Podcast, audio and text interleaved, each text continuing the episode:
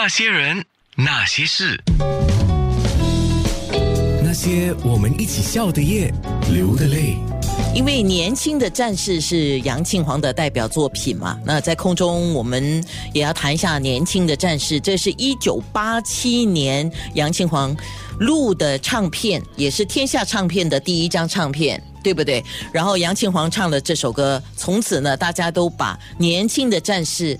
画上等号，也等于杨庆煌。杨庆煌等于年轻的战士。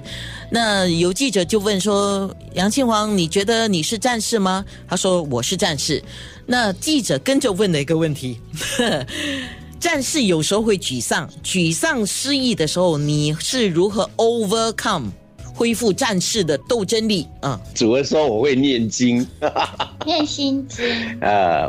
那个，因为我曾经在台湾拍了一部戏叫《再世情缘》，我戏里面演了个玉林国师，啊，那在这个个这个阶段的时候，我很有很有这个缘，有这个佛缘，接触了佛法，所以我把心经都背起来了，就是波那个波罗蜜心经，我整个都背会了。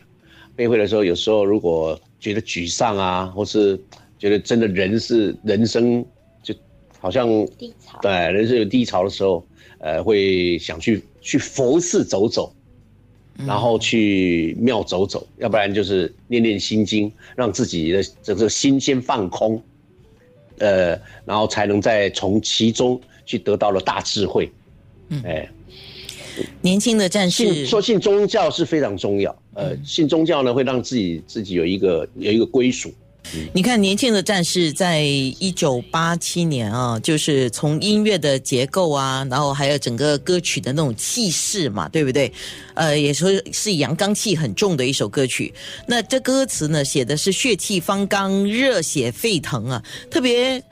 在八十年代的时候，他们还以制唱片的处理用了一些科幻人声的这个效果来处理。在那个年代，当然现在是司空见惯了，可是，在那个年代就是相当的前卫，很有代表性的一个象征哈。所以那个时候在唱这个，你记得录《年轻的战士》这个歌的时候，是在新加坡录吗？那个录的情况是怎么样的？那当时是谭健常老师帮我特别设计的这首歌曲。那我那个时候就说哇，老师的歌写的都，老师写了很多的歌都是很大气的，啊，那他帮我设计这样的歌，呃，他希望希望我在歌曲里面呈现要两种把两种不一样的。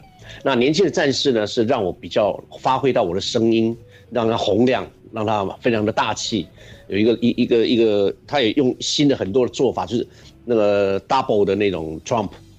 鼓的声音双是加加强的，那另外呢，呃，听听你的声音，他希望有我自己内在温柔的一的这种声音声线的表演，所以当时听年轻的战士的时候，你会发现它是一个是一个很洪亮也很阳光的一个一个呈现，但是你你你在听听听听你的声音的时候，它是一个很温柔很温情的一个一一个一个唱法，所以。这个谭谭老师啊，把我磨得很好，让我两边的这种，呃，一个阳刚，一个温柔，都在这张专辑里面第一次就出现了。嗯嗯，刚刚我们在面部直播的时候，其实也谈到了几首歌曲，包括了这种心情。呃，刚刚有在空中播了，是一九八八年收录在《会有那么一天》的专辑当中，而《会有那么一天》这首歌也是我们的听众很喜欢的一首歌。我等一下会播，我先先告诉你了。我等一下会播。我们也提到了《雪中情》，这个倒是一九九一年你的专辑《我是真的爱着你》里面的一首歌哦。可是我后来发现了，这个《雪中情》很厉害啊，就是《雪中情》是台视一九九一年《雪山飞狐》就金庸写的武侠小说的片头曲啊，然后就被两岸三地广为传唱的一首歌《雪中情》。对对对对，那一年我在拍电视剧。那刚好碰到制作人，他说：“呃，金黄来帮我们唱一下主题曲。”我说：“好啊。”就说跟他们，他们说他那要不要来演一个角色？我说：“哎，好啊。”结果他们是跑到东北去拍，真正跑到了长白山去拍。那我就说不行，因为台在台湾这边我有其他的戏约在，就没有办法参加这这出戏的演出。但是我却帮。雪山飞狐唱的主题曲，哎，是这样子，嗯，OK，那我我马上有一个要求，你要说好啊，可以吗？好啊，好啊，我们空中听年轻的战士，在面部直播，请杨庆煌唱《雪中情哦，好啊。》，你说好啊？那些人，那些事。